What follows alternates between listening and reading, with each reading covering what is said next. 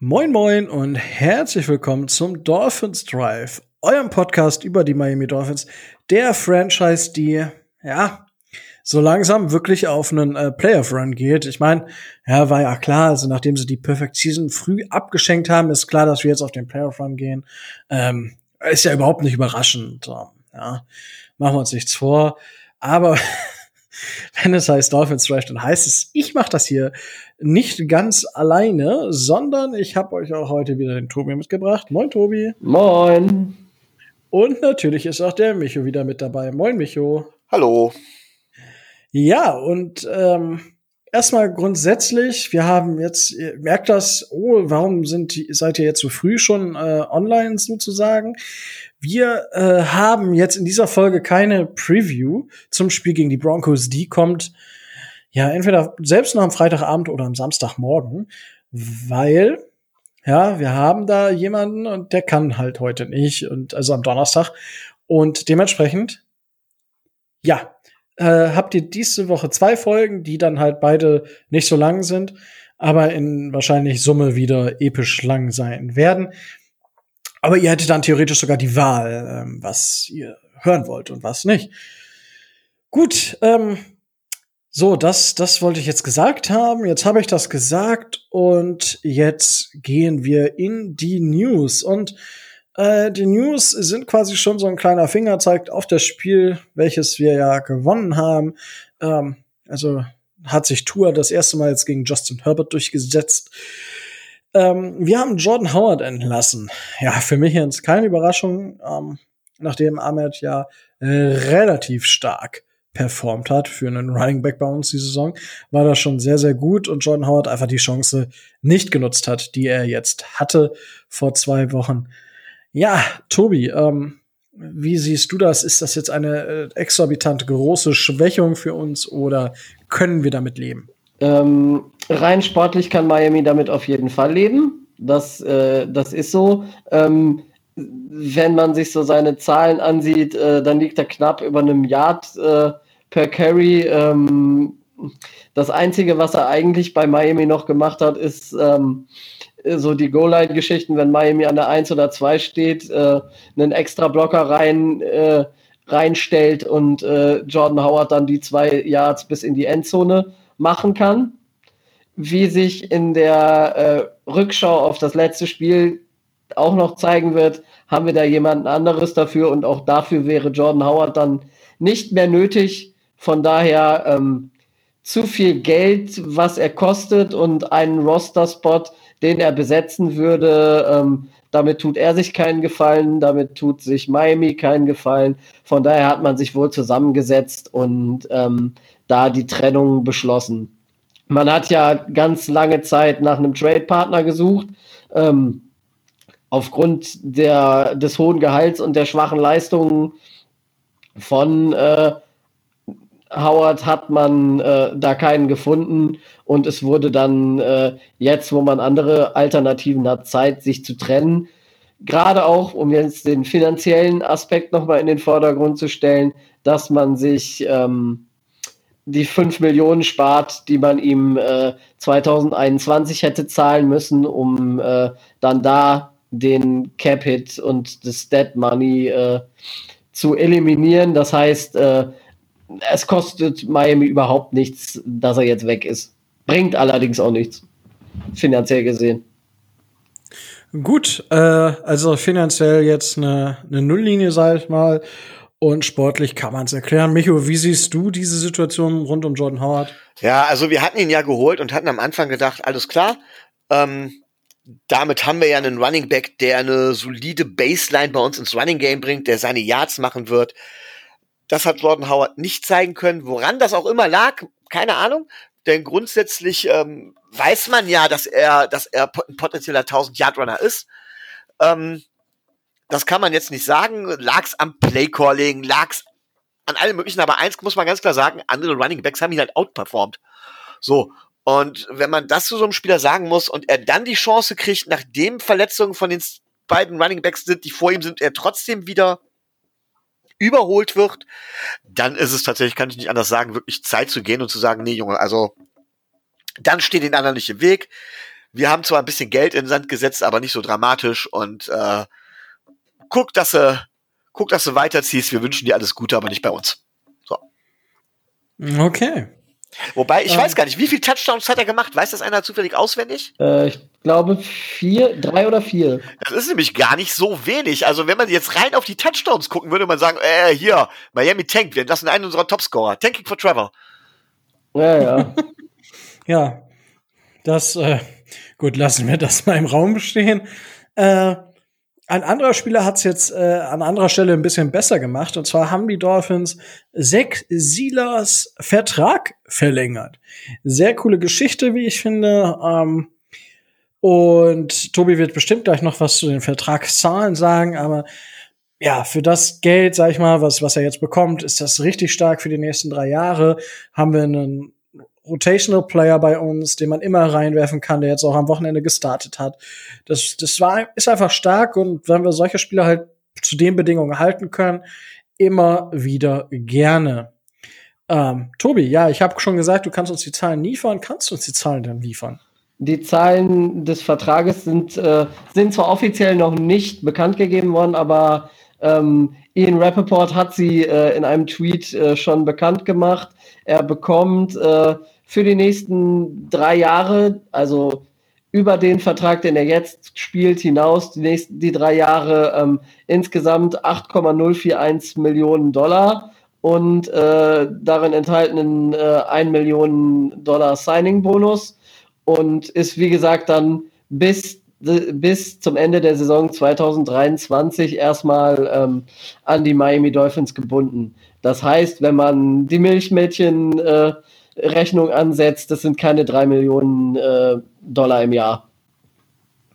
Ja, das ist ja schon erstmal eine grundsolide das, Sache. Also da, so wie er spielt und so wie er die, äh, die Löcher zumacht und so wie er teilweise in entscheidenden Situationen, jetzt, wie jetzt zum Beispiel auch gegen, äh, gegen die Cardinals, gegen Chase Edmonds agiert und äh, da wirklich ähm, 120 Prozent auch für die Mannschaft gibt äh, und auch für, für, den, äh, für den Erfolg der Mannschaft gibt, da kann man sagen, man ist den, man hat den Weg eingeschlagen, den man eigentlich sonst auch hätte einschlagen wollen. Äh, man bezahlt nur die Spieler, die auch wirklich dann die äh, dementsprechende Leistung bringen. Das hat man ja bei Adam Shaheen schon gesehen und äh, Sexila ist jetzt der nächste äh, der nächste Baustein innerhalb der, der Mannschaft oder innerhalb des Teams, äh, den man da langfristig an sich binden kann.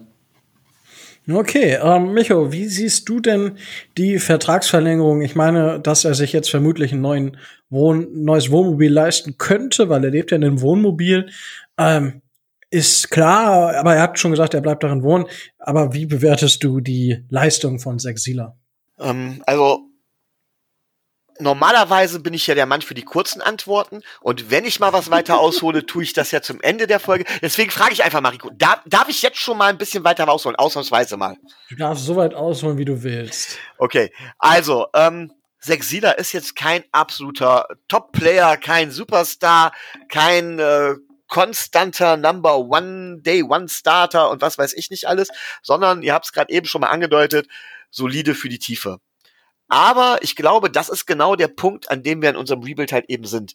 Es gibt halt so Cornerstones, wo du auch absolute Superstars brauchst. Das ist in der Regel der Quarterback, das ist in der Regel ein oder zwei Wide Receiver, das ist in der Regel ein O-Liner, oftmals ein Left Tackle, bei uns wird es ein Right Tackle dann vielleicht sein. Ähm, das ist in der Defense ein Edge Rusher, Cornerback, Safety, so nach dem Motto wobei Safeties ja nicht genug Liebe bekommen. Ne?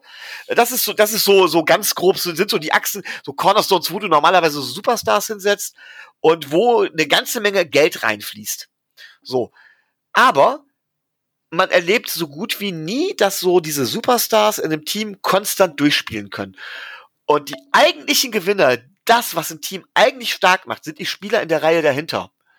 Das heißt, wenn die eine konstante Leistung bringen, wenn die dafür sorgen, dass der Drop-off bei der Verletzung eines Stars nicht zu hoch ist, dann bist du einen gewaltigen Schritt Richtung Playoffs gegangen. Und ab den Playoffs ist es sowieso noch mal eine andere Geschichte. So, und genau das haben wir mit Sexila halt eben richtig gemacht. Im Gegensatz zu, nee, da will, nee damit fange ich jetzt nicht an. Das haben wir jetzt bei Sexila richtig gemacht. Und zwar ein Spieler, der zwischendurch vielleicht nicht die herausragenden Leistungen gezeigt hat, aber der gezeigt hat, dass man sich auf ihn verlassen kann, wenn er gebraucht wird, dass er solide Leistung abruft, wenn er gefragt ist, aber nicht zu viel Geld bekommt. Damit haben wir tatsächlich in die Tiefe investiert, in die Tiefe inklusive Qualität. Und das ist genau wichtig für nicht allzu viel Geld. Genau der richtige Weg. Und ich bin damit vollkommen einverstanden. So, ich glaube, so eine lange Antwort habe ich noch nie gegeben. nee, in den News glaube ich noch nie. Aber da, sonst gibt es ja manchmal auch gar keine langen Antworten. Aber gut. Ähm, ich nehme mir da Bill Belichick zum, Vor, äh, ja, zu, zum Vorbild. Das ist, glaube ich, die. so, äh, die letzte News ist, äh, Tobi wollte das jetzt unbedingt mit reinbringen, ja. Antonio Callaway ist vom Practice Squad ins Roster berufen worden. Für mich jetzt eigentlich nur der nächste logische Schritt nach dem, was, also auch nach der Verletzung von Preston Williams. Äh, ja, ich meine, Micho, du kannst auch gerne noch was dazu sagen, äh, wenn du möchtest. Ja, also Antonio Callaway, ähm, menschlich ist die Geschichte etwas schwierig gewesen, wenn ich weiß. Ich glaube, da war ja auch ähm, häusliche Gewalt im Spiel, wenn mich nicht alles täuscht. Ähm, wobei, wie gesagt, Vorsicht äh, ist da die Mutter der Porzellankiste. Man will niemals Täter verteidigen, aber man weiß nie, was wirklich gelaufen ist. Das ist das eine. Ich persönlich bin jetzt kein großer Callaway-Fan und denke auch, ähm, Callaway hat auch bei seinen Stationen, ich glaube, der kam vorher von den Browns, da hat er sich nicht hundertprozentig durchsetzen können. Gut, er hat ja auch sehr starke Konkurrenz gehabt. Bei uns war, hat er auch nicht direkt so reagiert, dass man sagen konnte, ja, alles klar, du bist sofort der Starter. Ähm, ich denke, ich sehe ihn halt eben jetzt als genau das, als Lückenbüßer. Und wenn wir dann einen neuen Receiver holen sollten im nächsten Draft, wird er dann auch wieder weg sein. Also von daher, vielleicht ein kleiner Sturm im Wasserglas. Okay, Tobi, wie siehst du die Situation? Naja, er ist ja jetzt nicht immer nur für ein Spiel äh, hochgezogen worden, sondern äh, ist jetzt tatsächlich Teil des äh, originalen, in Anführungszeichen, 53er Rosters. Von daher ähm, wird er die Chance haben, äh, mit Tour eine Verbindung aufzubauen und sich für den Rest der Saison zu beweisen. Ob es dann fürs nächste Jahr reicht, steht auf einem ganz anderen Papier, aber ähm, mir war wichtig zu sagen, dass wir jetzt wieder eine, äh, eine Waffe für unseren hawaiianischen äh, Quarterback mehr haben. Ich dachte gerade schon, du sagst jetzt über Quarterback. Halt so. Gott, Messias, was weiß ich nicht, was alles. Ja gut, das hätte mich jetzt bei dir auch nicht gewundert. Mhm. oh, heute ist schon wieder, ich werfe Tobi unter den Buszeit. Ja. Ähm, ja, gut, das waren jetzt die News. Äh, ja, nach den News, wir haben jetzt gar nicht drüber gesprochen, aber Micho, ich denke, Roundup passt so bestimmt wieder stundenlang vorbereitet. Genau, genau. Wie immer, gerade eben zwei Minuten, während ihr gesagt habt, dass die News zu Ende sind, habe ich mal eben geguckt, was ist denn in der Liga so passiert. Ähm, wobei wir natürlich über die Dinge sprechen werden, glaube ich, die äh, generell relativ äh, häufig besprochen werden. Und das erste, was mir natürlich einfällt, sind die Saints mit ihrer Verletzung von Drew Brees. Wer es nicht mitbekommen hat, Drew Brees hat fünf Rippen gebrochen. Das Gemeine ist, zwei auf der einen Seite, drei auf der anderen Seite. Ich weiß jetzt nicht genau, wie viel links oder rechts. Und ähm, hat sich wohl auch noch eine Lungenpneumonie zugezogen. Das können Mediziner bestimmt sehr viel besser als erklären als ich. Also da vielleicht mal Philipp oder Björn fragen. Aber wenn ich das richtig mitbekomme, ist das so eine so eine Art Lungenstauchung. Das heißt, die Lunge ist gestaucht und dann zum Teil auch zusammengefallen. Das ist wohl jetzt nicht so das Riesenproblem, aber erstens, er wird jetzt längere Zeit ausfallen. Ich meine, wer schon mal eine Rippe gebrochen hat, der weiß, wie wir das tun. Deswegen die zweigeteilte Frage. Die erste Frage ist, verabschieden sich die Saints damit aus dem Kreis der Super Bowl-Kandidaten? Und die zweite Frage ist noch viel spannender, denn voraussichtlich wird Jameis Winston Drew Brees ersetzen. Aber man hat Taysom Hill, als angeblichen Backup-Quarterback und der demnächst für Bruce, Drew Brees übernehmen soll, 16 Millionen Dollar im Jahr gezahlt. Wie geht das zusammen? Oder hat man einfach nur für einen Gimmick-Player 16 Millionen rausgehauen, der es als Quarterback nicht bringt? Oder wie ist das zu verstehen? Zwei Fragen, zwei Antworten von Tobi. Von mir, ja gut. Also ähm, Drew Brees ist natürlich ähm, bitter, aber ähm, ich sehe ihn jetzt auch nicht mehr so auf dem hohen Niveau, auf dem er schon mal war. Von daher, ob die Saints jetzt tatsächlich äh, Super Bowl Contender äh, sein hätten sein können, hätten sie in den äh, hätten sie in den Spielen Ende Dezember, Anfang Januar äh, noch nachweisen müssen. Sie haben teilweise richtig gut gespielt, sie haben aber teilweise auch nicht, nicht so dolle Spiele abgeliefert. Ähm, gut, bei Jameis Winston weiß man, da kriegt man, äh, kriegt man was für sein, für, für sein Auge. Und bei Taysom Hill kriegt man halt äh, entscheidende Plays fürs Geld. Das ist jetzt nicht so der, äh, der Spieler, wo ich sagen würde, ja, der ist jetzt äh, der erste Backup für, äh, für Breeze, der mir einfällt. Aber er gibt den Saints in, im Spiel selber eine absolute Variabilität und eine absolute äh, Tiefe auch, was das, was das Playbook angeht und was so die Möglichkeiten angeht. Von daher, es ist eine Menge Geld, aber die Saints wissen, wofür sie es bezahlen. Rico, du bist ja bekennender Taysom Hill-Fan. Was hast du dazu? also, also ja, ich bin einfach Fan von diesem Spieler, weil er einfach alles kann.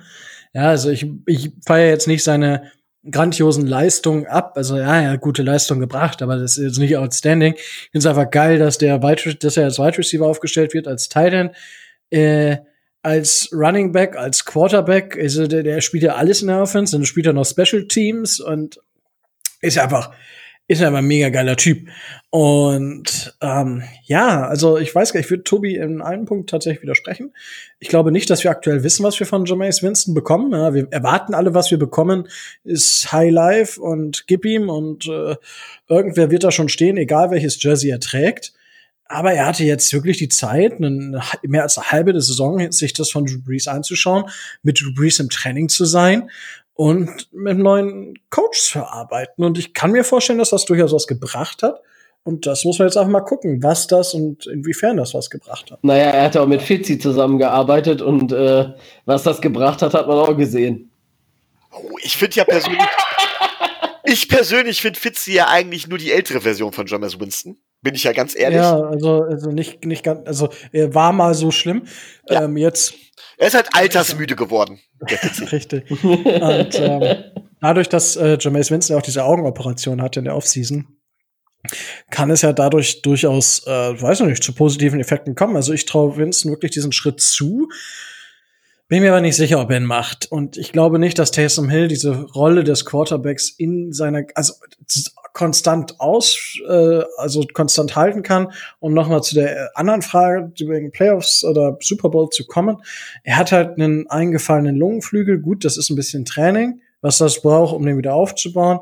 Ähm, ich hatte mal einen Klassenkameraden, der das hatte und der hat danach immer noch ähm, Kanu-Polo weitergespielt, auch auf Bundesliga-Niveau wohl, also Kanu-Polo Bundesliga gibt's auch. Ähm, und der hatte sowas zweimal. Also dem ist die ganze Lunge, also nicht gleichzeitig, aber abwechselnd eingefallen. Und das ging dann auch. Also, und gut, wir, wir haben aber noch ewig Zeit bis zu den Play, beziehungsweise bis zu den Playoffs, jetzt nicht so viel ewig, aber bis zum Super Bowl.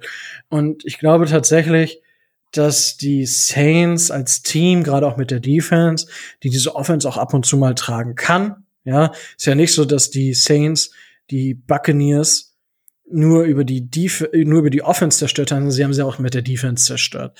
Dementsprechend glaube ich, dass es dass Drew Brees zum richtigen Zeitpunkt wieder da sein kann. Und die Frage ist, brauchen wir Drew Brees dann überhaupt? Ja, wenn, wenn John Mace Winston liefert oder Taysom Hill liefern sollte, je nachdem, wer dann spielt, oder wenn der eine Scheiße baut, wenn der andere dann spielt und liefert, dann stellt sich diese Frage vielleicht gar nicht. Also für mich sind die, ähm, sind die Saints aufgrund des aktuellen Stands definitiv Playoff-Kandidat und dann ist Drew Brees eigentlich auch wieder da, denke ich.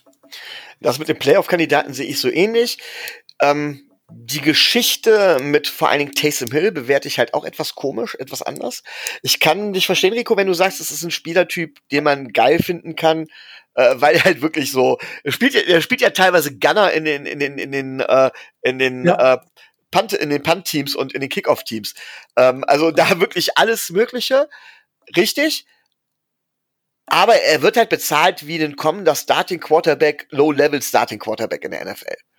Und das sehe ich in ihm nicht. Das sehe ich in seinen Auftritten, sehe ich das nicht. Die Green Bay Packers haben das damals auch nicht in ihm gesehen, glaube ich. Da ist er hergekommen. Und ähm, er ist ein Gimmick-Player. Er ist aber nicht der Unterschiedsplayer. Also äh, klar hat er da schon Spiele durchgewonnen oder hat man Spiele dadurch gewonnen? Das ist aber das Playcalling. Ich glaube, dass das auch durch andere Spieler ginge, die man dann auch einsetzen kann. Ähm, er tatsächlich ist aber auch dieses, diese Verliebtheit mit so einem Gimmick-Player zu spielen, hat auch bei den Saints schon für Niederlagen beziehungsweise für schlechte Spielzüge geführt. Deswegen sehe ich ihn nicht so als den Unterschiedsspieler und finde es halt schwierig, so einem Spieler so viel Geld zu geben, wenn man sowieso schon in der Köpfhelle ist wie die Saints. Ja gut, das, das ist eine ganz andere Frage. Aber eine andere Frage ist, Rico, ich weiß, du bist Fan von noch einem Spieler und ich habe das Gefühl, dieser Spieler ist allmählich, beziehungsweise ist Fan. Ich weiß, dass du ihn, glaube ich, ganz gut fandest, wenn ich das richtig im Kopf habe. Aber das, dieser Spieler ist in meinen Augen allmählich entschlüsselt worden, entzaubert worden, könnte man auch sagen. Ähm, und zwar von unseren lieben Division-Kollegen, lieb in Anführungszeichen. Ähm, es geht um Lamar Jackson und die Baltimore Ravens, die gegen die Patriots 23-17 verloren haben, im Duell der Running Quarterbacks verloren haben. Und die Ravens stehen jetzt genauso wie wir. Und die Frage an dich, Rico, war's, war's, war das das Titelfenster für Lamar Jackson? Denn auch der beste Running Quarterback ist mittlerweile Carol Murray in der NFL und nicht mehr Lamar Jackson. Und ähm, hat sich diese kurze Phase jetzt totgelaufen? Hat sich das Titelfenster geschlossen? Wow, war das ein Wortwitz mit dem Tod gelaufen? Äh, ja, natürlich, natürlich. Ich habe da, nee, ich hatte, sorry, überhaupt nicht drüber nachgedacht. Finde ich aber geil. Ähm, tatsächlich, also ich bin gar kein so großer äh, Lamar Jackson. Also ich mag, ich habe ihn letztes Jahr auch in LA gesehen live. Es war geil, das mal so auch vor Ort zu sehen. Äh, geiler Spieler, äh, hat Spaß gemacht. So, jetzt haben die's äh, Ravens, aber und da sehe ich den äh, den Herrn Harborough äh, so ein bisschen ähm, tatsächlich momentan so ein bisschen auf der Durststrecke. Er meinte, ja, wir haben 98 Prozent des Playbooks gar nicht ausgepackt. Es wird langsam Zeit, dass er diese 98 Prozent wiederfindet. Oder vielleicht hat Bill Belichick die schon. Ich weiß es ja nicht. Ähm, das ist, du kannst mit Lamar Jackson gewinnen, aber das, das ist halt das Problem. Und ich dachte vorhin, du wolltest erst auf Josh Allen hinaus. Ähm, das ist nämlich der Unterschied jetzt zwischen Lamar Jackson und ähm, Josh Allen. Lamar Jackson hat sich stark verbessert von der, von der vorletzten Saison auf die letzte Saison, womit keiner gerechnet hätte. Die haben das Playbook umgestellt, die spielen einfach mit mehr, mehr Running Backs als andere Teams tun, spielen einen hohen Prozentsatz aus der Pistol raus, meine ich. Und ähm, ja, das ist halt so, und wenn ich jetzt Josh Allen mir angucke, der als Passer einfach so viel besser geworden ist. Er spielt noch nicht ohne Fehler. Ja, wie keiner ohne Fehler spielt. Aber Josh Allen hat einen Riesenschritt gemacht und hat sich in den wichtigen Geschichten, zum Beispiel Completion, Completion Percentage, halt um 10 Prozentpunkte oder 11 Prozentpunkte verbessert. Und Lamar Jackson ist halt ein bisschen genauso wie letzte Saison und dadurch gewinnst du halt nicht mehr. Du gewinnst halt nur, wenn du dich stetig verbesserst und stetig weitermachst, bis du halt ein gewisses Level erreicht hast. Zum Beispiel als Passer, so wie Tom Brady oder Aaron Rodgers, ja, die verbessern sich auch nicht ewig, aber die spielen so stark auf so einem Niveau, dass sie halt Spieler aus outplayen können. Und dieses Niveau hat Lamar Jackson einfach nicht erreicht bis jetzt. Und das Playcalling äh, dazu äh, ist halt jetzt auch nicht so äh, stark unterschiedlich im Vergleich zur letzten Saison, wenn ich das richtig sehe. Dazu habe ich zu wenig Ravens-Spiele mir jetzt in der Analyse angeschaut. Aber ja. Tobi, Ravens entschlüsselt? Äh, würd, würde ich so nicht in dem Sinne sagen. Ich halte es auch für schwierig, einem 23-Jährigen äh, das äh, Karrieretitelfenster abzusprechen. Also das muss ich ganz ehrlich sagen, weil da kann in den nächsten 10 bis 15 Jahren äh, noch weiß der Teufel was passieren, dass äh, Lamar Jackson trotzdem einen, äh, sich einen Ring verdient oder irgendwie an einen Ring kommt. Also das mal davon abgesehen. Ähm, ich muss ganz ehrlich auch sagen, ich habe zu wenige Ravens-Spiele dieses Jahr einfach äh, gesehen, weil, ähm, weil ich mich auf andere Mannschaften konzentriert habe, aber ähm, es war klar, und das haben wir ja nach der, nach der Saison so ziemlich alle gesagt, dass äh, die Offseason dazu benutzt wird, um eben diesen äh, Typ Running, äh, diesen Typ Running Quarterback äh, so wie Lamar Jackson ihn verkörpert, äh, zu entschlüsseln. Und äh, von daher, die Ravens haben eine gute Truppe, aber ähm, wenn man so ähm, den, den entscheidenden Stein gefunden hat, um, um da das Rad ein bisschen ins Stottern zu bringen, dann äh, sind auch die nicht mehr als eine, als eine sehr gute äh, Footballmannschaft und äh, es gibt wenige bis gar kein Überteam, was sich diese Saison herauskristallisiert. Also sie gehören zu den sechs, sieben Teams, die auf einer, äh, auf einer Ebene liegen. Gut. Ähm, ja, ich glaube allmählich tatsächlich auch, dass die Ravens entschlüsselt worden sind. Ich glaube, dass dieses, ähm, dass diese, dass diese speziell, also die Ravens haben ja ein historisch gutes Running Game gehabt. Ähm, es gibt ja immer wieder Phasen, wo Teams so überraschen. Ob es die letzte Titelchance war für Lamar Jackson, weiß ich nicht, aber ich glaube, das Problem ist folgendes, Lamar Jackson muss sich als Passer extrem weiterentwickeln. Denn tatsächlich ist es im Moment äh, so, man nimmt Lamar Jackson die Read-Options weg, man ver verteidigt ganz konsequent den Lauf, äh, gibt ihm da keine Chance und zwingt ihn zu passen. Und damit kann er kein Spiel gewinnen. Im Moment trägt ihn dann noch ein bisschen die Defense, aber ich glaube, dass das momentane Titelfenster sich geschlossen hat. Und bei diesen running, laufenden, bei diesen werfenden Running Backs, so einer war ja auch Colin Kaepernick damals, ähm, glaube ich, die werden halt erstmal ist die Karriere von denen meistens nicht so lange. Das ist das eine. Und zum Zweiten, wenn sie entschlüsselt worden sind, geht es meistens relativ schnell bergab. Und ähm, das ist dann das Problem. Entweder geht es gesundheitlich bergab oder es geht halt spielerisch bergab, wenn sie entschlüsselt worden sind. Und da haben sie meistens keine zweite Chance mehr. Und das sehe ich halt eben als Problem für Lamar Jackson. Und das könnte es tatsächlich mit dem Karrieretitelfenster gewesen sein. Die These stelle ich jetzt tatsächlich einmal auf. Naja, aber du hast Unrecht, was die Verletzungen angeht. Das ist statistisch äh, tatsächlich nicht so. Das, äh, okay. das kommt einem so vor. Ja, vom Gefühl her soll, äh, vom Gefühl her ist das ja auch so. Aber es ist tatsächlich, wenn man sich einen Michael Vick oder so anguckt, ähm, oder auch einen Russell Wilson, der ja viel gescrambled hat, dadurch auch öfter mal was abbekommen hat, ähm, Kyler Murray, äh, Lamar Jackson, wenn man sich die halt diese mobilen Quarterback Josh Allen anguckt, die sind halt nie verletzt. Also tatsächlich äh, sind die ähm, over average gesund. äh, so skurril es ist. Ja gut, man denkt natürlich an sowas wie Cam Newton zum Beispiel oder halt eben Colin Kaepernick. Team Tebow. Ja, Wobei, da muss man halt sagen, gerade auch bei Cam Newton, das, äh, der gefährdet sich natürlich auch selber. Ne? Mein Kyler Murray geht halt oft auch raus, genauso wie es Lamar Jackson macht. Die stecken halt nicht so viele Hits ein, dann wie zum Beispiel Cam Newton, der ist dann, jetzt muss ich die zwei Yards noch und spring rein und wenn dann Linebacker reingeflogen kommt, ist klar, dass das weh tut. Und wenn du dann auf der Schulter landest, ist klar, dass es kaputt gehen kann. That's it. Aber das wollte ich nur noch mal so grundsätzlich zur Erklärung sagen, dass da es ist statistisch nicht nicht so, dass es wirklich ähm, dem entspricht. Eine weitere Sache, die mir sehr, sehr auffällt in letzter Zeit, ähm, betrifft sogar am Rande die Miami Dolphins, muss man auch ganz klar sagen. Ich weiß, ist im Roundup eigentlich nicht gefragt, trotz allem. Ähm, es sind die Kicker. Kommt es mir nur so vor, oder haben wir diese Saison extrem viele lange Kicks, die auch treffen? Du meinst, ich meine Kicks äh, über 50 Yards, Field Goals. Ach so, ja, tatsächlich. Witzigerweise habe ich da äh, vorgestern, also nee, am, am Montag auch drüber nachgedacht. So irgendwie Jason Sanders, ja, geiler Typ, aber es gibt Matt auch Prater zum Beispiel, 59 Yards Field Goal. Ja, oder halt äh, hier Myers von den Seahawks, der aus so ein 62 Yards Field Goal oder 61 Yards Field Goal gemacht hat zur Halbzeit. Jetzt am Wochenende, äh, das ist ja, also das, die, die werden, die Kicker werden auch immer besser und treffen halt auch weiter. Es sei denn, sie heißen Steven Gostowski und spielen bei den Titans. Mhm. Da ist ja momentan nicht so. Also es ist tatsächlich so, also auch vom Gefühl her, dass die Wahrscheinlichkeit, weitere Field Goal zu treffen, ein bisschen höher geworden ist. Äh, inwiefern, das ist ein Gefühl. Ich weiß nicht, ob das statistisch bewiesen ist, aber ich würde das, was du beschreibst, äh, würde ich tatsächlich auch ein bisschen unterschreiben. Tobi, gehen, gehen die Kicker, trainieren die Kicker mehr auf Länge, weniger auf Genauigkeit oder haben wir im Moment eine besondere Phase der Windstille?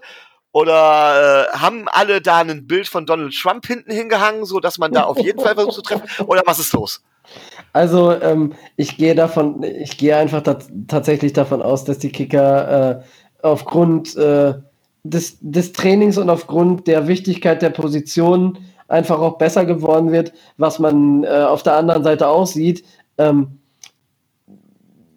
die Dauer, die ein Kicker in einer, äh, in einer durchschnittlichen NFL-Franchise äh, verbringt, wird aus, aus meiner Sicht gefühlt auch immer kürzer. Das heißt, der schießt ein, zwei daneben und äh, dann wird er entlassen und dann kommt der nächste. Man hat so das Gefühl, dass äh, die Breite generell besser geworden ist, dass die Spitze aber auch besser geworden ist. Und ich meine, ähm, gut, wir dürfen uns über äh, dürfen uns über den Kicker nur beim besten Wille nicht beklagen, wenn er auch äh, letzte Woche nicht ganz so toll gespielt hat. ich bin dafür, dass wir den feuern sollen. Ja, also er hat jetzt er hat jetzt nach 22, glaube ich, in Folge eins verpasst. Ähm, na, da, da muss man jetzt langsam mal die, äh, die Kickerfrage stellen. Sollten wir uns vielleicht Adam Vinatieri holen? Äh, ich denke. Ich gehe schwer davon aus, ja. Okay. Gut, dann haben wir das ja schon mal geklärt, sind wir mit einem positiven Ergebnis aus diesem Roundup herausgekommen. Wir signen demnächst Adam Vinatieri. Ähm, gegen den eindeutigen Widerstand von mir. Ich habe gekämpft wie ein Löwe. Aber gut, dann gebe ich mich euch jetzt geschlagen und äh, ja, übergebe das Wort an Rico wieder, unseren Enker. Ja, äh, der Enker, ja. Äh, an, am Wochenende hatten wir, ja, es ging so los, äh, wie es irgendwie in den letzten Wochen immer losging. Ähm, die Dolphins haben gewonnen. Ja, wir konnten das Spiel von vornherein bestreiten, haben am Ende 29 zu 21 gewonnen. Ja, mich ärgert immer noch diese letzte Touchdown so ein bisschen, weil unter 20 hätte ich die Leute doch ganz gern noch gehalten. Es war deutlicher als gedacht. Im Endeffekt ist es wieder ein One-Score-Game, aber deswegen der Touchdown zum Schluss. Äh, ich hatte nicht das Gefühl, oder doch, ich hatte tatsächlich kommen wir später zu, zwischendurch das Gefühl, dass das kippen könnte. Ja, ähm, wir haben jetzt fünf Spiele in Folge gefunden. Ja, aus 1-3, mach 6-3, mach Platz 2 in der Division, mach Platz 6 in der AFC. Sicherer Playoff-Platz quasi. Also wir sind nicht mehr Platz 7, sondern Platz 6. Äh, das ist also wirklich äh, überraschend. Tour gewinnt sein drittes Spiel in Folge. So viele Siege wie Justin Herbert und Joe Burrow quasi zusammen haben äh, würden jetzt der ein oder andere natürlich bejubeln. Ich bin da noch ein bisschen zwiegespalten, aber ich denke auch dazu kommen wir noch. Ja, ähm, Tobi, was sind denn so deine drei Takeaways aus dem Sieg gegen die LA Chargers? Ähm, was, hat, was hat uns der Sieg gebracht oder was lief gut, was lief nicht gut? Ähm, auch da ist ein Wortspiel drin. Was lief gut? Running Game. Wir haben eins. Ähm, ja gut, wir, wir, sind mal mehr als äh, 20 Yards gelaufen, sag ich mal. Ne? Ja, aber ähm, wenn ich so die letzten, die letzten paar Spielzüge ähm, nicht ganz so optimal verlaufen wären und äh, da nicht ganz viele negative Yards äh, bei rumgekommen wären, dann hätten wir dann durchaus schon, durchaus schon eine erklägliche Zahl an, äh, an Yards durch den Lauf gemacht äh, Savon Ahmed, äh, unser neuer äh, Stern am Running Back Himmel, seit, nachdem wir Howard entlassen, Breeder und ähm, Gaskin verletzt sind, ähm, liefert. Es sind Lücken da, Scheunentore quasi gegen die Chargers. Also wenn man sich das Ganze nochmal ansieht, was da für Lücken für das Running Game gerissen wurden, die äh, unter anderem Ahmed auch gut, äh, gut ausgenutzt hat, dann äh, muss man sagen, ja, auch die Miami Dolphins haben ein Running Game. Und um den Faden von der Howard-Entlassung nochmal aufzunehmen, ähm, äh, Savon Ahmed ähm, hat ja auch im Red Zone-Bereich kurz vor der Endzone das übernommen, was, wir, was Jordan Howard uns gebracht hat, nämlich da äh, die Touchdowns zu erzielen. Man muss sehen, wie das weitergeht, aber ähm, bisher macht er seine Sache sehr gut und was man hört, scheint er auch in der Mannschaft äh, angekommen und wirklich akzeptiert zu sein. Das heißt, dass wir da auf der Running Back Position ähm, uns den Druck nehmen, dass äh, Miles Gaskin möglichst schnell von, äh, aus seiner Verletzung wiederkommen muss, sondern dass wir da jetzt jemanden haben, der solide ähm, im Kurz- bis Mitteljahrt-Bereich ähm, arbeiten kann. Natürlich ist er nicht ein, äh, ein Every-Down-Back, aber ähm, er gibt uns das, was wir für ähm, die Entwicklung des Playbooks brauchen und um, ähm, und um da eine Variabilität hinzubekommen. Und äh, er macht seine Sache richtig gut. Das als erstes Takeaway. Zweites Takeaway, ähm, wir haben eine Mannschaft, die in mindestens zwei von drei Mannschaftsteilen, die so eine Footballmannschaft immer hat, mindestens sehr gut, wenn nicht sogar sehr, sehr, sehr gut ist. Ähm, die Defense liefert wieder sehr gut ab. Die Defense ähm, hält ähm, gerade auch ähm, Quarterbacks wie Justin Herbert unter Kontrolle. Wir haben ihm am Sonntag äh, seine Stärken genommen und äh, Emmanuel Ogbar wieder mit, äh, wieder mit einem Sack, äh, Xavier Howard wieder mit einer Interception. Ähm, da muss man einfach sagen, wir können derzeit defensiv unsere Stärken ausspielen und auch wenn, das hat äh, eine Einblendung während des Spiels ja gezeigt, wir von der reinen Jahrzahl nicht als eine der ähm, besser als durchschnittlichen Defenses gewertet werden. Wir haben eine zumindest Top 8 äh, Defense äh, der Liga, die immer in der Lage ist, ähm, defensive Big, Big Plays zu produzieren. Ähm, Takeaway 2.2, auch das, Spe das Special Team liefert, weil wir in diesem Special Team Spieler haben, die in anderen Franchises sicherlich eine größere Rolle gespielt hätten. Da komme ich dann äh, zu, Rico, zu Ricos wahrem Liebling. Ähm, wenn Ginkel mit seinem äh, geblockten Punt war natürlich erste Sahne, ähm, was ähm, Grant teilweise bei den Returns gemacht hat, war auch äh, sehr, sehr, sehr solide. Ähm, die, die Punts von, äh, von Matt Hawk sind, sind sehr stark.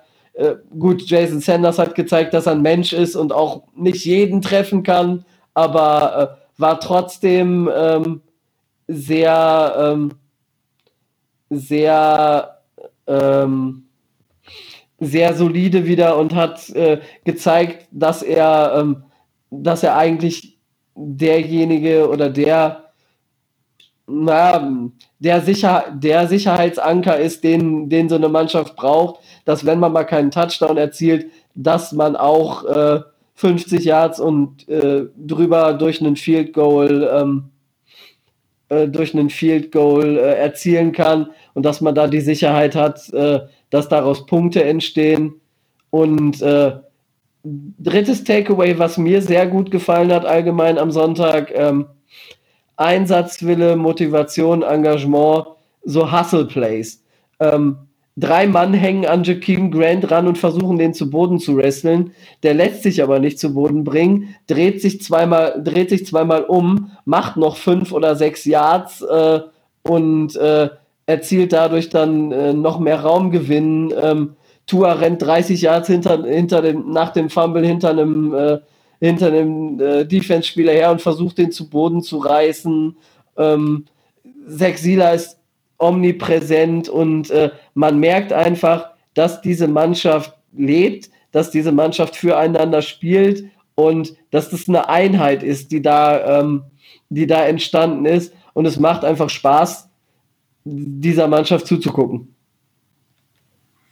Okay, gut, danke schon mal für deine erste Einschätzung.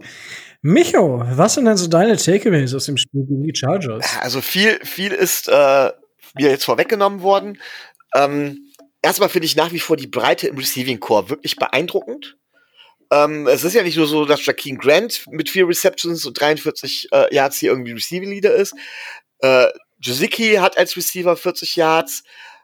Devante Parker hat 31 Yards. Malcolm Perry 21 Yards, unser kleiner Gimmick-Player. Adam Shaheen 19 Yards. Durham Smicey macht zwei Catches, aber halt eben einen davon auch ein Touchdown und so weiter. Und das sind tatsächlich jetzt keine Running Back. Dann kommt erst der erste Running Back in, äh, in, in, in Seven Ahmed oder Ahmed, ich weiß nicht, wie man ihn genau ausspricht, sorry. Ähm, meine Schüler würden jetzt Ahmed sagen. Ähm, fünf Yards. Das finde ich also schon sehr beeindruckend, diese Breite. Und ich habe es schon mal gesagt, unser Receiving Core ist kein Top Receiving Core, aber es ist unterschätzt. Es ist mit meiner Meinung nach oberes Mittelfeld. Gerade wenn man noch zum Beispiel noch so Spieler wie ein Albert Wilson zurückbekommen würde oder sowas. Donnerwetter. Also da ist schon, wenn wir da schon was verbessern, das ist schon verbessern auf hohem Niveau. Das kann man nicht anders sagen. Das ist das eine. Dann ähm, gucke ich mir das, das Running Game an. Ja, wir haben ein Running Game. Ich bin aber vorsichtig, das überzubewerten. Immerhin haben wir über 100 Yards erzielt. Wir haben mit der Andre Washington jemanden, der die Rolle von Jordan Howard einnimmt, auch wenn er noch nicht ganz so gut scored wie Jordan Howard. Aber er hat immer ein, Yard pro Carry. Wahnsinn. Sorry, da frage ich mich wirklich, warum ich ihn losgeist. Die Spitze musste sein. Da frage ich mich, warum ich ihn losgereist, äh, losgeist habe.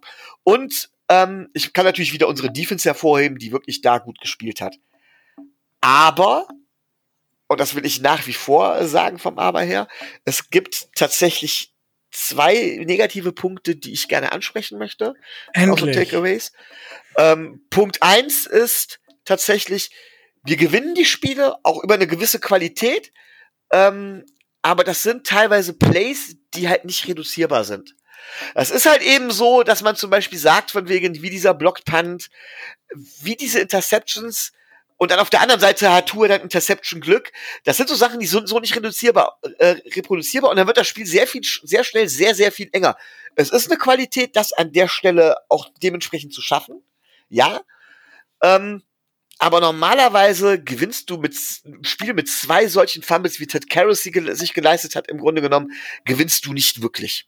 Bist du eigentlich, ist nicht wirklich deine Chance.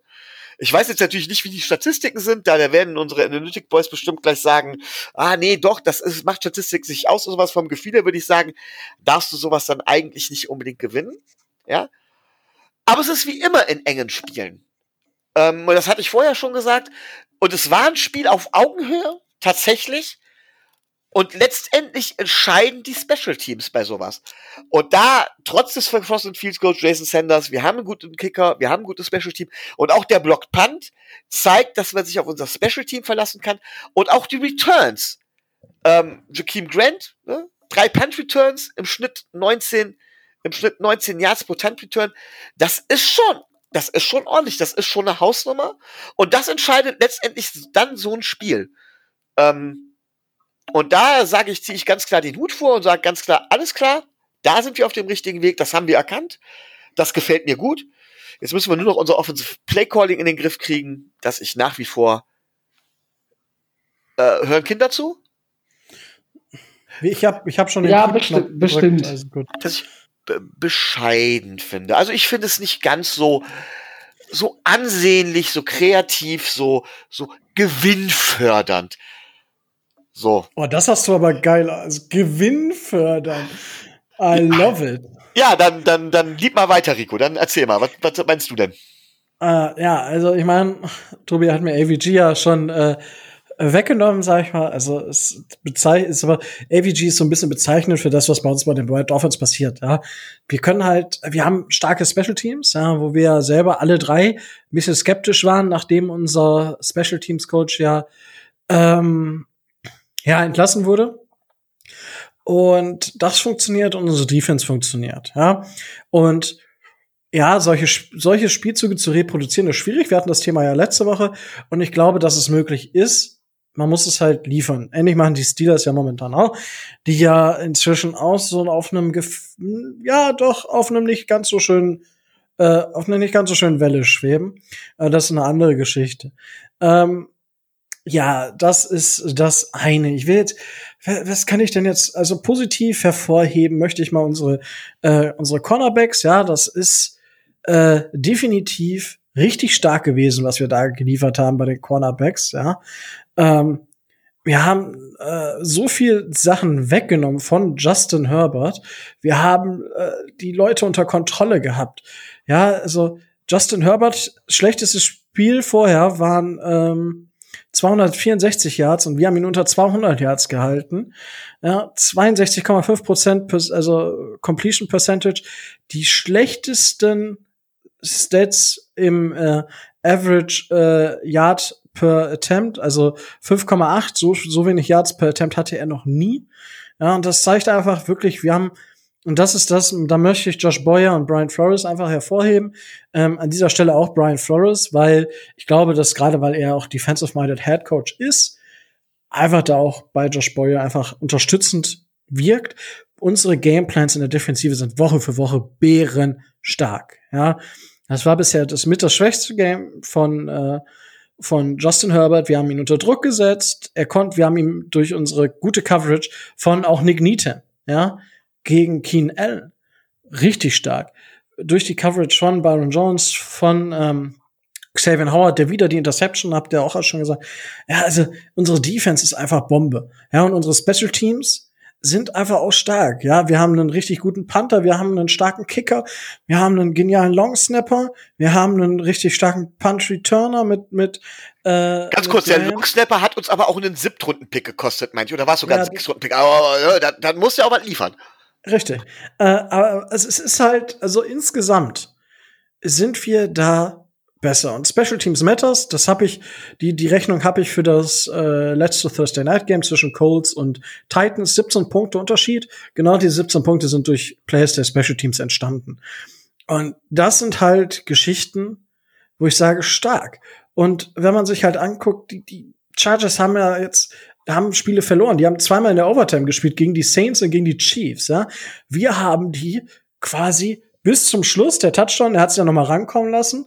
Und dann mussten sie mit dem Onside-Kick das versuchen, aber das ist ja momentan auch eher äh, weniger, sag ich mal, ähm, wirklich förderlich. Oder das wenig von Erfolg geprüft, es sei denn, du spielst gegen die Falcons. Äh, es ist, also, wie gesagt, da funktionieren wir.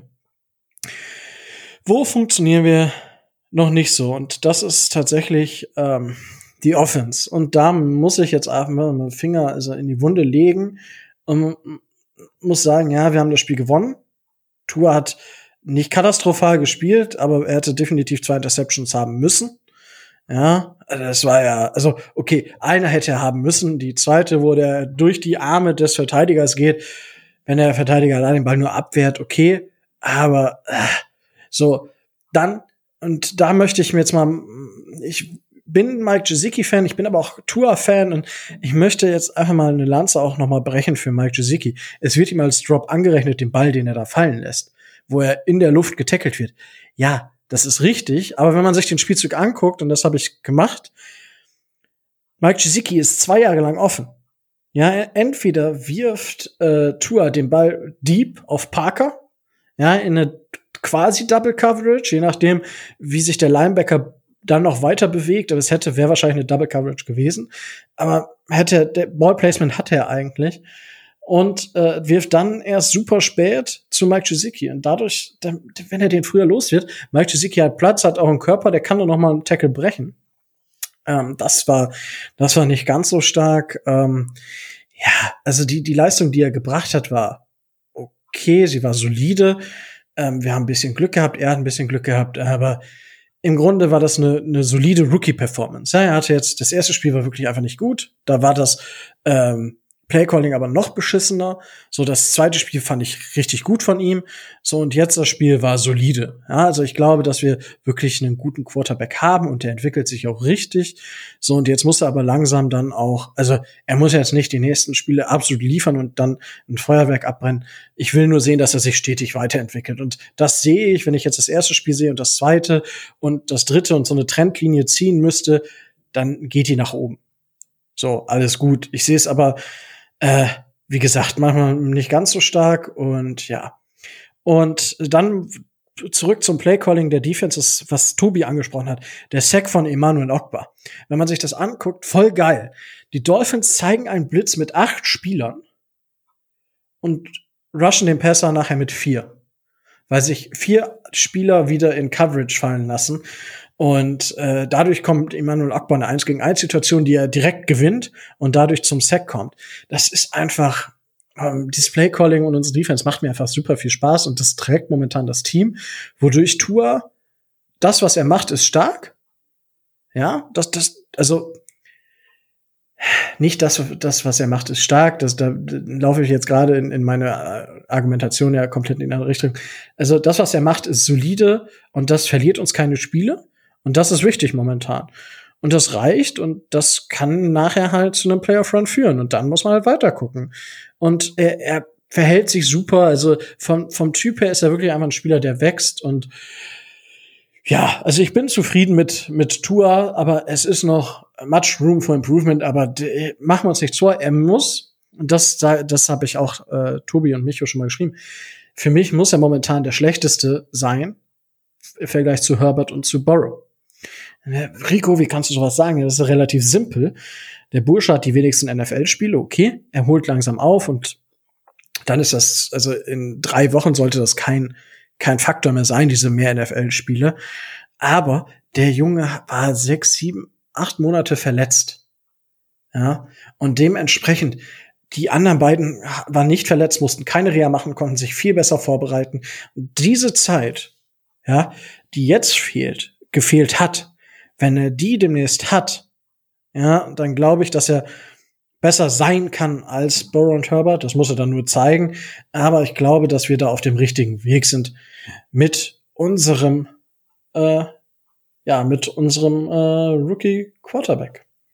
Ja, ähm, und äh, Run-Blocking war okay. Also, ja, es, also ich fand das vielleicht ein bisschen äh, viel, was Tobi da reingehauen hat an äh, die, die Tore, die wir aufge, äh, aufgemacht haben, ja, sie waren da, aber also nicht immer, aber wir haben mehr Tore geöffnet als noch vor ein paar Wochen. So, das waren meine Takeaways. Was möchtet ihr noch zum Spiel sagen oder zu dem, was irgendwer anderes gesagt hat? Jetzt ist eure Chance, Micho. Ja, also ähm, erstmal, ich gebe dir vollkommen recht, was unsere Defense gemacht hat. Ähm, sieht schon relativ gut aus. Wir werden mittlerweile sehr, sehr blitzlastig, was ich persönlich sehr mag. Ähm, wir arbeiten mittlerweile viel mit diesen sogenannten Delayed-Blitzen, mit diesen Fake-Blitzen. Ähm, Fake Rushern, das ist übrigens eine klassische, also das, was die Patriots lange, lange Zeit gemacht haben, äh, wo die Patriots dadurch es geschafft haben, Spieler, die individuell gar nicht so stark sind, zu hervorragenden Pass-Rusher zu machen, die sie dann übrigens für Picks teuer weiterverkauft haben oder nicht teuer verlängert haben und sich dann hier Compensatory Picks geholt haben. Das war, ist so das Klassische, was, äh, was die Patriots Defense macht und ich bin ja eigentlich kein großer Fan davon, ähm, gerade die Patriots kopieren zu wollen. Mir fehlt auch noch ein kleines bisschen zur Patriots Offense. Das ist vor allen Dingen diese, diese, äh, dieses Option Rushen. Ähm, das ist das, wenn ein, wenn zwei Spieler oder wenn ein Spieler attackiert, wirklich zum Beispiel du, du blitzt mit acht Mann und die Spieler, die von der Offense Line geblockt werden, lassen sich sofort zurück in Coverage fallen. Was mir aber sehr viel gefällt, ist, wir haben halt sehr viel Bewegung in der Defense. Ähm, es ist gerade für einen Rookie-Quarterback wird es extrem unangenehm, das Ganze zu lesen, zu sehen. Also das ist schon sehr, sehr gut. Äh, was mich ein bisschen stört, ist, das hätte man schon viel früher ausprobieren können. Und jetzt behauptet bitte nicht, äh, dass wir hatten nicht die Spieler zur Verfügung oder sonst irgendwas. Es war klar, dass wir in der letzten Saison testen mussten. Und viele Spieler, die ähm, ja, bei, bei vielen Spielern ähm, hätte man vorher testen können, ob es gewesen wären, dann wären vielleicht manche Verpflichtungen nicht nötig gewesen. Ganz gefährlich finde ich die Argumentation, die in dem Bereich gerne mal kommt. Ja, jetzt hat, ja, hat man ja mit Kalfa neu den Schlüsselspieler.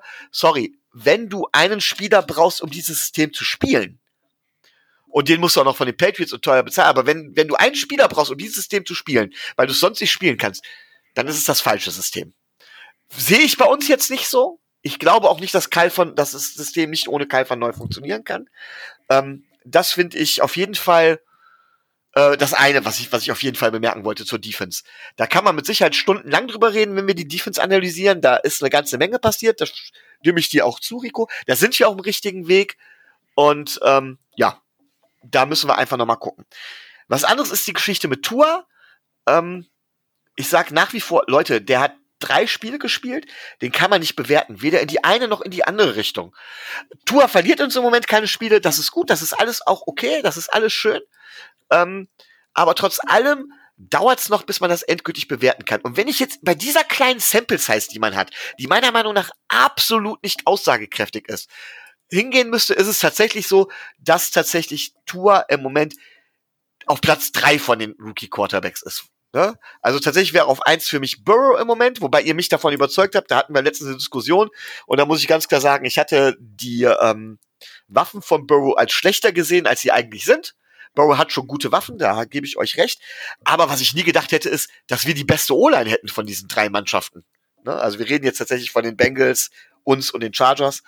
Ähm, aber im Moment wäre Tour einfach auch durch die Sample Size bedingt das offensive Play Calling äh, in meinen Augen am weitesten hinten dran von den dreien, was gar nicht sagen kann. Das kann sich innerhalb von zwei Wochen komplett drehen, alles und teilweise noch innerhalb eines Jahres komplett drehen. Ich lege als warnendes Beispiel immer wieder Baker Mayfield äh, hier allen ans Herz, der ja so gehypt worden ist in seinem ersten Jahr, im zweiten Jahr dann runtergeredet worden ist als kann gar nichts und jetzt im dritten Jahr sich irgendwo im Mittelfeld einpendelt.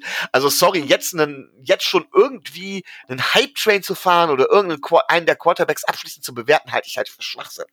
Finde ich genauso. Es gibt ja einen, vor allen Dingen da die drei, ja, da will ich noch ein Stück ausholen, vor allen Dingen da die drei Quarterbacks halt eben solide spielen, das wusste man aber aus dem College und keine großen Fehler machen. Ich nehme jetzt als Beispiel den Quarterback unseres nächsten Gegners, da werden wir mit Sicherheit dann heute Abend nochmal drüber sprechen ähm, Drew Lock. Da habe ich, wer den Downset Talk Podcast hört, der hat es vielleicht auch mitbekommen, fand ich ganz interessant. Drew Lock hat irgendwie nur 10 oder 15 mehr Dropbacks gespielt als Joe Burrow in der Karriere. Das heißt, letztendlich wäre, wäre ja von der Erfahrung her oder von der Sample Size her Drew Lock genauso weit wie Joe Burrow zu bewerten. Aber Drew Lock macht einfach wesentlich mehr Fehler, spielt wesentlich extremer. Deswegen kann man das da an der Stelle schon beurteilen. Und das machen die drei Quarterbacks nicht. Und wenn man jetzt jemanden unbedingt vorne sieht oder nicht, ist zum Teil tatsächlich auch Gefühlssache, die Frage, welches Play man gerade gesehen hat, aber auf keinen Fall eine abschließende Bewertung. Und deswegen werde ich jetzt, und das sage ich jetzt ganz klar, mich an dieser Diskussion nicht beteiligen. Und deswegen habe ich zu dieser Diskussion auch nichts gesagt, sondern lass Tobi.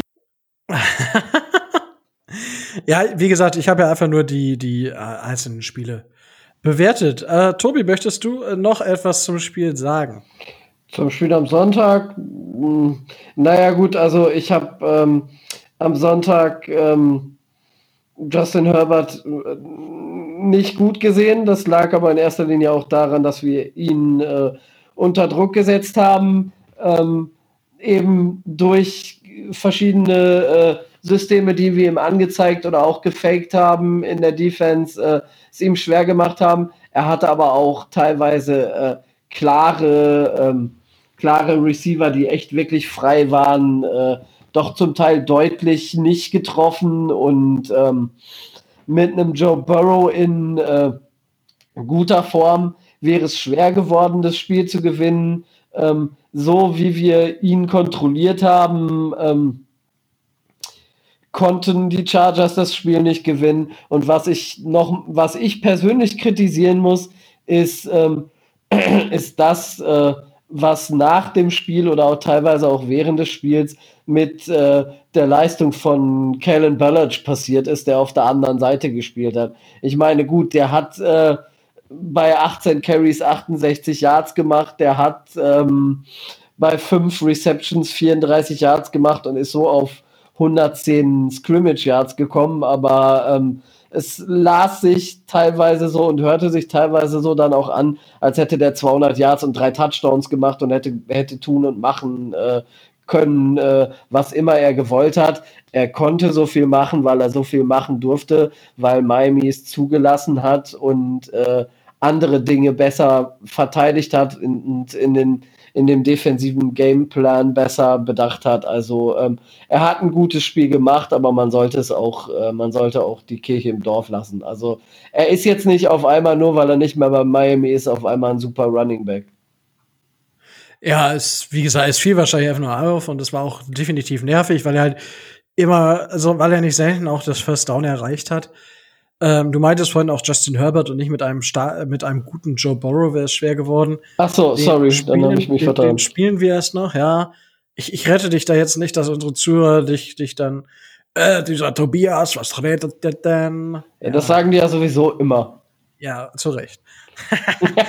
ähm, Ja, nee, hast, hast vollkommen recht. Ich bin wirklich gespannt, wie sich die, die Rookies noch entwickeln, die, also die Rookie-Quarterbacks vor allem, und äh, wie wir so weitermachen. Ich meine, auch im Pass-Blocking muss man auch mal werden. Äh, wir haben nur six, sechs Hurries zugelassen, also gar kein Hit und gar kein Sack. Es spricht zum einen für die O-Line, spricht auch für die Bewegung von Tour. Ähm, ja, das dazu. Gut. Ähm, da wir die Preview ja sowieso dann auf die nächste Folge in ein paar Stunden oder in einem Tag äh, legen, sind wir jetzt quasi schon am Ende. Also ihr hättet jetzt noch die Möglichkeit, etwas zu beichten, zu sagen, was auch immer. Naja, was, was, was heißt zu beichten? Ähm, da wir ja Donnerstagabend haben, äh, muss ich sagen, ähm, es, es, kommt zwar selten vor, aber ich freue mich darauf, ein Nicht-Dolphins-Footballspiel im, äh, im Fernsehen gucken zu können.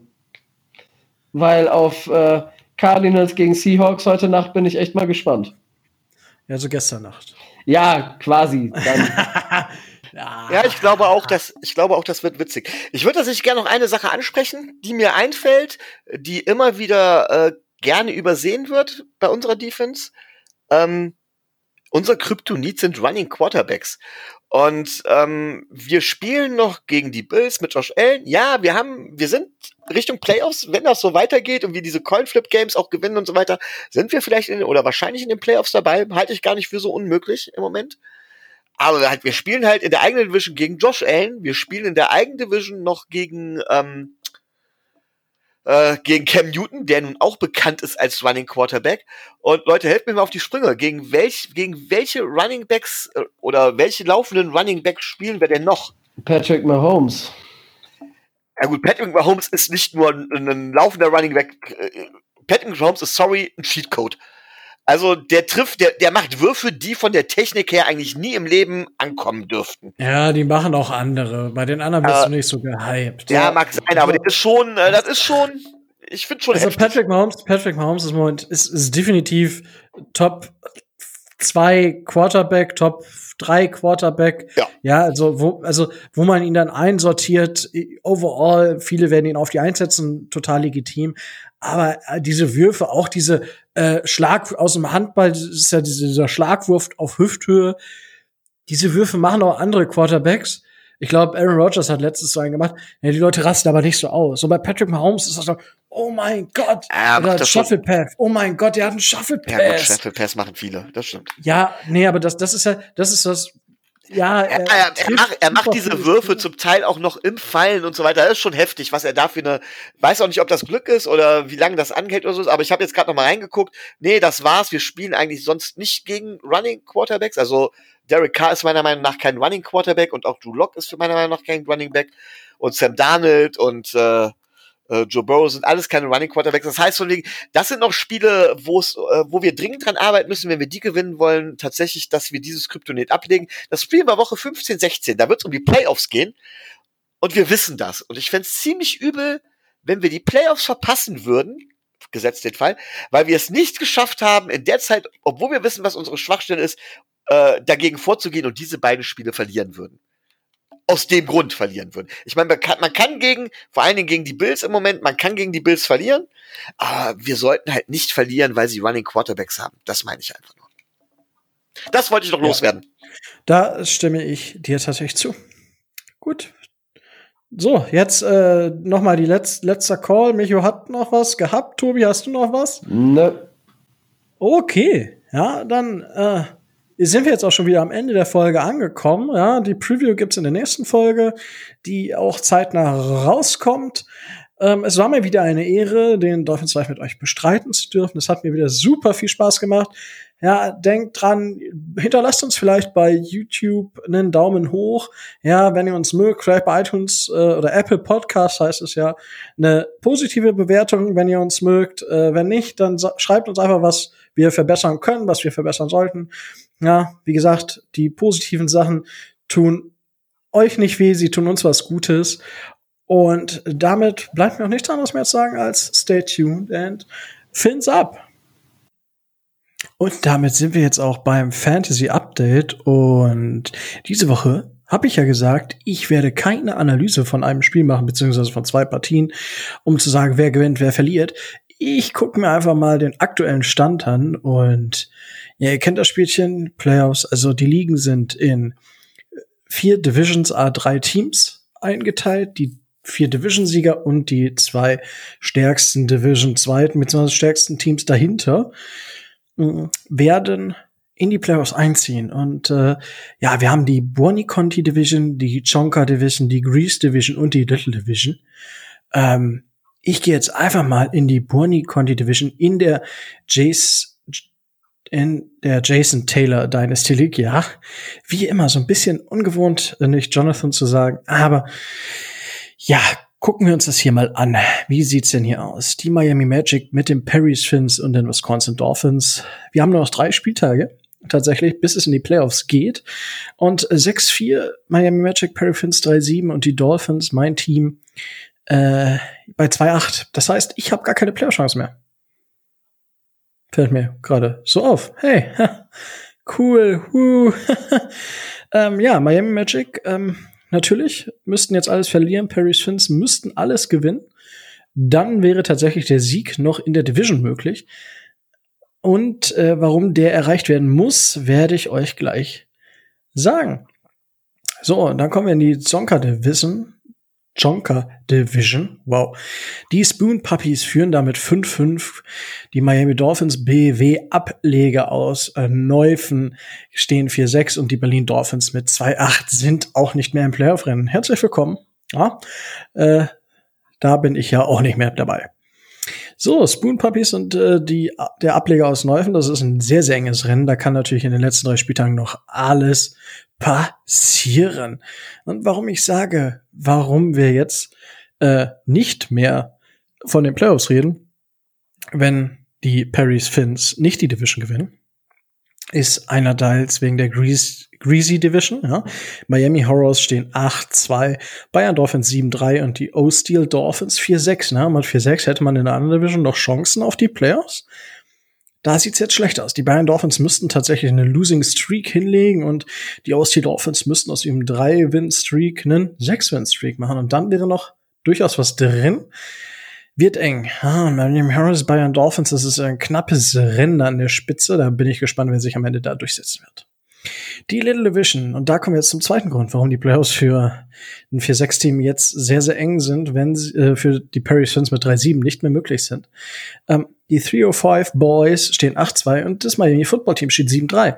Das heißt, mit äh, 3-7 kann man gar keine 7 Siege mehr erreichen. Ja, das heißt, äh, hier auch, und die Cologne Fans auch mit 4-6, das ist, ha, auch da muss dann natürlich eine Siegesserie folgen, um noch die Playoffs zu erreichen. Also die Playoffs sind quasi schon ziemlich stark verteilt. Also, ja, Paris Fins müssten jetzt noch mal richtig was aus Parkett zaubern, aber haben sechs Spiele, die sind 3-1 gestartet, die Burschen, und stehen jetzt 3-7. Das ist halt bitter. Ja? Und ja, jetzt oh, der Ableger aus Neufen gegen die Spoon Puppies, da ist noch alles drin in der Division. Auch in den anderen Divisions ist noch viel drin, aber da stehen die beiden ersten und zweiten quasi schon fast mit anderthalb Beinen in den Playoffs. Ja. Also hier in der Liga ist es recht eindeutig, muss ich gestehen. Ja, ärgerlich, ja, gerade für mich. Ja. Na gut, man kann ja nicht immer oben stehen. Deswegen, wir wechseln jetzt einfach in die äh, Don Schuler Dynasty League. Ja, weil Miami Badgers äh, in der äh, Bonnie Conti Division. Ich bin in beiden in der gleichen Division. Ich habe das ausgelost und äh, witzigerweise bei beiden in der gleichen Division gelandet. Mm, ja, da stehe ich 8-2 und die Bubesheim Bulldogs und Marchisio äh, 44 stehen 4-6. Also in der Division, die Division ab, ich bin schon in den Playoffs. Yes! Nice. So, bam. ähm, overall, tatsächlich ist es sehr, sehr eng. Ja. Ähm, wie gesagt, die Bulldogs und Marchisio, beide 4-6, sind aber auch noch im Playoff-Rennen. Warum, das zeige ich euch gleich. Oder sage ich euch gleich. Ja, zeigen ist ein bisschen schwierig im Podcast. Die Kiel Baltic Hurricanes stehen bei 7-3. Dolphins, also jetzt die Jonker Division, die Dolphins Wonderland steht 5-5 und Going to a Super Bowl 4-6, ja, also auch enge Küste da. Die Baltic Hurricanes sind noch nicht im Ziel. Die können noch abgefangen werden. Da bin ich jetzt mal gespannt. Ja. In der Grease Division, die Krefeld Ravens mit 6-4, Riesen-Lubu. Ja, knappes Spiel gegen mich. Ja, leider mit dem glücklichen Ende für mich. Ähm, ja, mit 4-6 und Dolphins Frankfurt mit 1-9. Ja, für die Frankfurt aus Dolph für die Dolphins aus Frankfurt, nicht für Frankfurt aus den Dolphins, wird's jetzt eher nichts dieses Jahr mit den Players. Aber Dynasty Football, damit wird man vermutlich relativ hoch picken. Die Rinnerfeld Falcons führen in der Little Division, weil sie in der Division 3-0 stehen und Jason Taylor's Heritage steht in der Division 0-3. Ah, das ist eindeutig. Und die Allen Dolphins stehen äh, in der Division 1-1, aber 5-5 und die anderen beiden stehen 6-4. Also da ist es ein verdammt enges Rennen noch um die Spitze. Und wenn ich das jetzt so sehe, wir haben viele Teams mit 6-4, 6-4, 6-4, 5-5 und 4-6, ja. 6-4 und 4-6, das sind zwei Spiele. Und das können innerhalb von drei Spielen, das ist im Fantasy Football ja gar keine Unmöglichkeit. Also hier sind tatsächlich quasi fast alle Teams noch im Playoff-Rennen. Ja, da bin ich gespannt, wer es am Ende macht. Ja, ich. Bin gespannt, wer sich mit mir duellieren darf in den Playoffs. Aber ah, ich bin auch manchmal so ein bisschen glücklich in den, äh, in den Spielen gewesen. Ja, wenn ich manche Teams sehe, die hier die mal so 70, 80 Punkte insgesamt mehr geholt haben, aber zwei Siege weniger, das ist dann schon, muss man sagen, habe ich ein bisschen Glück gehabt. Aber auch das braucht man manchmal. Ja, also hier, ich will gar keine Tipps abgeben. Ich wollte euch einfach mal updaten, wie es momentan aussieht. Wir haben wirklich nur drei Wochen bis zu den Playoffs. Also, Burschen, strengt euch nochmal richtig an. Die Trade Deadline ist Ende November. In ungefähr einer Woche dürfte die sein. Ähm, ja, und damit äh, war es das auch wieder fürs Fantasy Update. Ja, diesmal wirklich ein bisschen kürzer gehalten, einfach mal, um euch nochmal auf den Stand zu bringen, wie es momentan so ist in der Jason Taylor Dynasty League du durchaus klar. Das ist, also ich habe wenig Ligen, die so klar sind, was Playoffs angeht und nicht Playoffs. Und in der anderen Liga ist es verdammt enges Rennen, da kann jeder fast noch in die Playoffs kommen. Und da bin ich gespannt, wer es am Ende macht. Und ja, jetzt würde ich sagen, genießt das Wochenende, genießt morgen Teil 2 des Dolphins Drives mit Tiziana Höll. Ja, hier so ein kleiner, ähm, kleiner geheimer ähm, Spoiler. Ja, wir werden es wahrscheinlich in der Folge nicht sein, weil ich nehme das ja jetzt immer vorher auf, damit ich es zusammenschneiden kann. Und jetzt will ich euch auch gar nicht mehr langweilen. Ich wünsche euch allen super viel Erfolg am Wochenende beim Fantasy Football, auch wenn ihr nicht bei den Dynasty Football Ligen dabei seid, was ich quasi fast bezweifle. Aber hey, allen viel Erfolg, ein schönes Wochenende und natürlich äh, auch wieder einen Dolphins Sieg.